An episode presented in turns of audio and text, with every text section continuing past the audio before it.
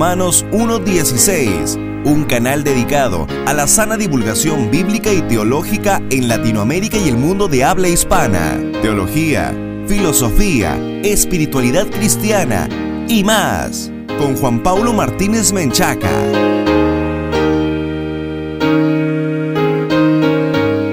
Bienvenidos patrocinadores y amigos a un nuevo programa de Romanos 1.16, el encuentro de divulgación bíblica y teológica para la gloria de Dios, el programa consentido de los latinoamericanos que aman la infalible, suficiente e inerrante palabra de Dios. Quiero mandar un fraternal saludo a todos los que nos escuchan a través de la radio y de la internet. Este es el primer programa de la serie El poder para vencer al mal. Pero antes que nada, quiero invitarte a que si esta es la primera vez que escuchas Romanos 1.16, nos visites en nuestro sitio web oficial www.jpaulomartinez.com. Repito, www.jpaulomartinez.com. Vas a acceder a muchos recursos gratuitamente que te permitirán estar mejor equipado para enfrentar los desafíos que presenta la posmodernidad. Romanos 1.16 existe gracias al apoyo de patrocinadores que están hombro con hombro con nosotros en esta tarea de divulgación bíblica y teológica. Así que también puedes unirte desde un dólar al mes entrando en www.patreon.com diagonal J. Paulo Martínez.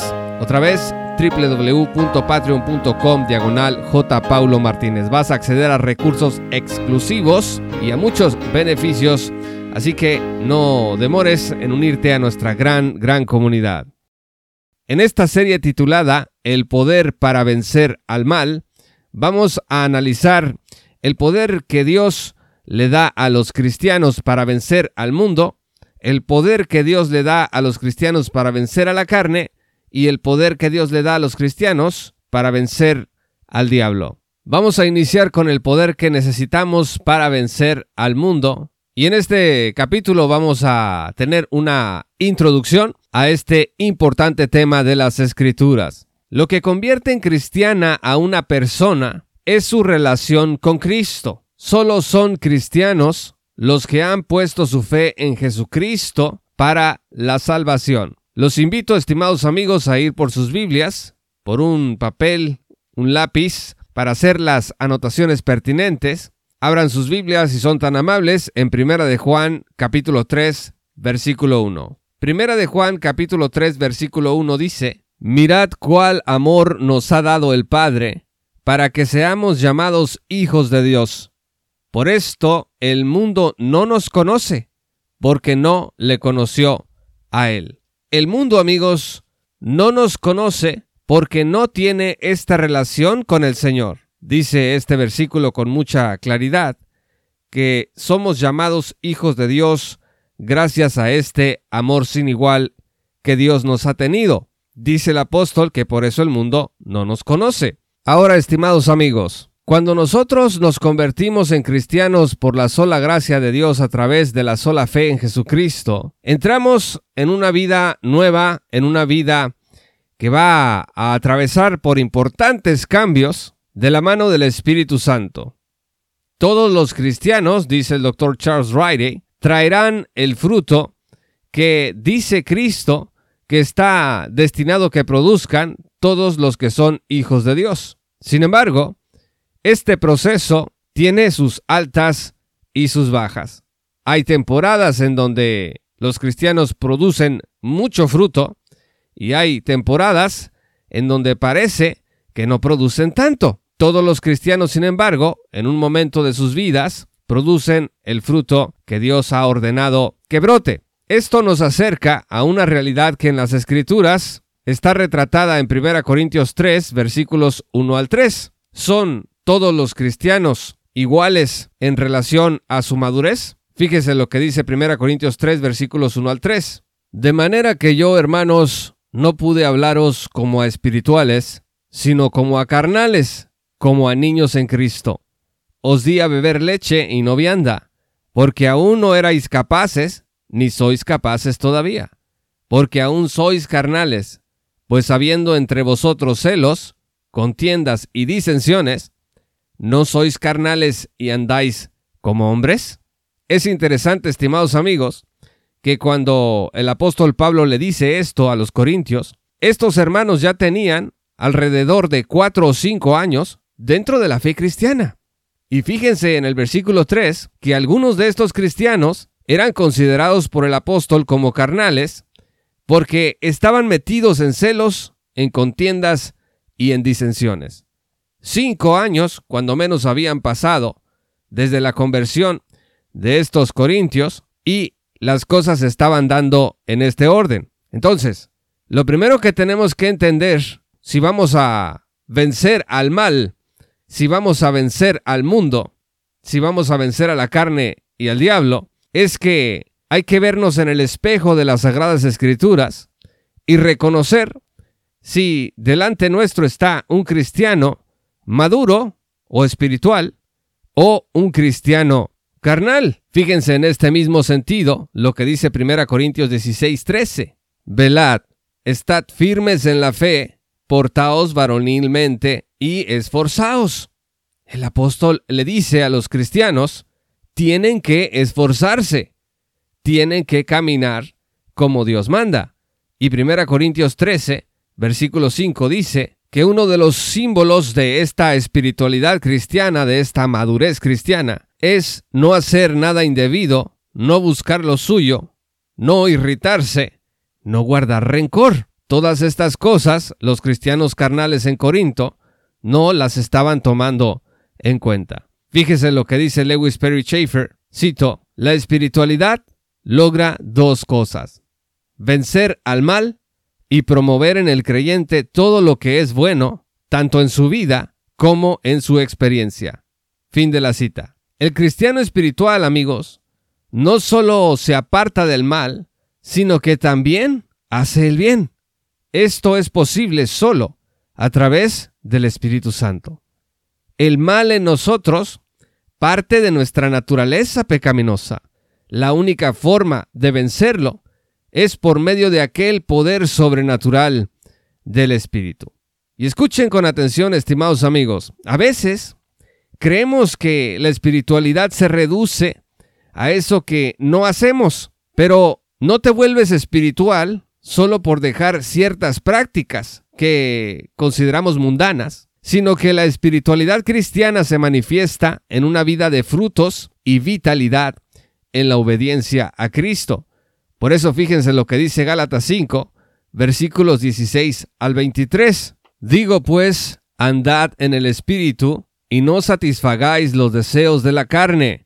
Esta es una orden para los cristianos, porque el deseo de la carne es contra el Espíritu y el del Espíritu es contra la carne y estos se oponen entre sí para que no hagáis lo que quisiereis. Pero si sois guiados por el Espíritu, no estáis bajo la ley. Y manifiestas son las obras de la carne, que son adulterio, fornicación, inmundicia, lascivia, idolatría, hechicerías, enemistades, pleitos, celos, iras, contiendas, disensiones, herejías, envidias, homicidios, borracheras, orgías y cosas semejantes a estas acerca de las cuales os amonesto, como ya os lo he dicho antes, que los que practicáis tales cosas no heredarán el reino de Dios. Dice el versículo 22, mas el fruto del Espíritu es amor, gozo, paz, paciencia, benignidad, bondad, fe, mansedumbre, templanza. Contra tales cosas no hay ley. Está claro aquí que los versículos 16 al 21 nos dicen lo que un hombre espiritual debe dejar de hacer, mientras que los versículos 22 al 23 nos dicen el fruto que se ha de evidenciar para construir una vida positiva y espiritual delante de Dios. Ahora, estimados amigos, fíjense que en la Biblia la vida cristiana se presenta de tres formas. Número uno, como una carrera. Número dos, como un caminar. Y número tres, como una guerra.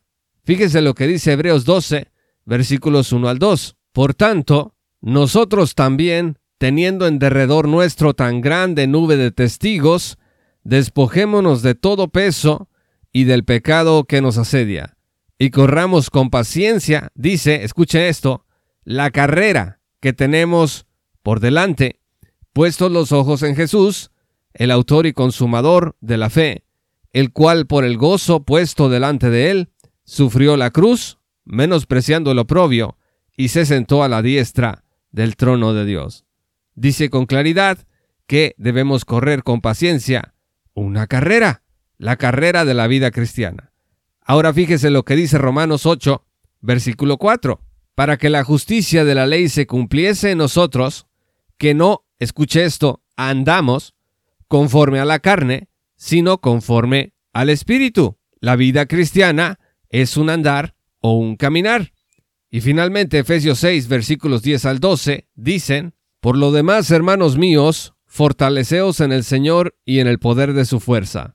Vestíos de toda la armadura de Dios, para que podáis estar firmes contra las acechanzas del diablo. Porque no tenemos, dice, lucha contra sangre y carne, sino contra principados, contra potestades, contra los gobernadores de las tinieblas de este siglo, contra huestes espirituales de maldad en las regiones celestes. Claramente dice aquí también el apóstol que la vida cristiana es una lucha o una guerra. Por eso, Lewis Perry Schaeffer anota que la correspondencia de lo que debemos vencer en esta vida como cristianos es esta. Primero tenemos que correr una carrera contra el mundo. Número dos, tenemos que caminar contra la carne. Y número tres, tenemos que librar una guerra contra Satanás y sus huestes. Así que ningún cristiano puede vencer estas cosas si no es por medio del Espíritu. La lucha más dura, amigos, es contra Satanás y contra sus huestes. Porque contra el mundo lucharás contra su influencia. Lo estamos viendo ahora como cristianos, como iglesia. Estas revoluciones ideológicas, sexuales que están aconteciendo, estas culturas de la cancelación que tratan de echar a la basura toda la tradición, toda la influencia de los valores cristianos en Ahora, contra la carne, vas a luchar contra tus deseos internos. También es una lucha muy dura. Pero contra Satanás y sus huestes, lucharás contra una persona, dice Schaeffer, que es el enemigo más poderoso, más insidioso, más inquisitivo, más despótico y engañoso que existe. Por eso debemos recordar lo que dice Juan capítulo 15, versículo 5. Yo soy la vid, vosotros los pámpanos. El que permanece en mí y yo en él, éste lleva mucho fruto, porque separados de mí, nada podéis hacer. ¿Qué significa, estimados amigos, permanecer en Cristo? De manera muy sencilla. Permanecer en Cristo, dice el doctor Charles Riley, es obedecer a Cristo. Entonces, si nosotros obedecemos a Cristo, vamos a llevar mucho fruto y nos debe de quedar claro que separados de Cristo nada podemos hacer. En este sentido, Filipenses 4:13 dice, todo lo puedo en Cristo que me fortalece. Esto es muy importante. Miren, algunas personas han dicho que este es un versículo que a menudo sacamos de contexto, que porque el contexto aquí es el asunto de la precariedad material por la que pasaba el apóstol y dice que pues ha tenido hambre, ha tenido abundancia y que en ese contexto es que dice que todo lo puede en Cristo que lo fortalece. Pero estimados amigos, en la lucha contra el mal, todo lo podemos en Cristo que nos fortalece. También es aplicable este principio en esos casos. Dice, por eso, Juan 15, versículo 5, que si permanecemos en Cristo, vamos a llevar mucho fruto. Finalmente, hay que dejar muy claro que ninguno de estos enemigos, el mundo, la carne o el diablo, son superiores al Espíritu Santo. Pelear la buena batalla significa seguir dependiendo del Espíritu Santo para vencer a estos enemigos. En el siguiente episodio nos vamos a detener a estudiar en qué consiste el poder que Dios nos da para vencer al mundo. Así que esta serie El poder para vencer al mal ha iniciado, no te pierdas el siguiente capítulo. Muchas gracias patrocinadores y amigos por escuchar este programa. Si aún no eres patrocinador, te invito a que te unas en www.jpaulomartinez.com o directamente en www.patreon.com diagonal jpaulomartinez. Vas a acceder a recursos exclusivos que te van a permitir estar mejor equipado para enfrentar los desafíos que presenta la posmodernidad. Puedes unirte a nuestro grupo de amigos de Romanos 1.16 en Facebook también estamos en nuestro canal de YouTube, Romanos 1.16, y ahora estamos además en Rumble y otras plataformas sociales. Yo soy Juan Pablo de Romanos 1.16. Muchas gracias por escuchar este programa y que el Señor los bendiga hasta que volvamos a encontrarnos. Esto fue Romanos 1.16 con Juan Pablo Martínez Menchaca. Únete como patrocinador y apoya la sana divulgación bíblica y teológica en América Latina. Búsquenos y síguenos en nuestro sitio web oficial, redes sociales y otras.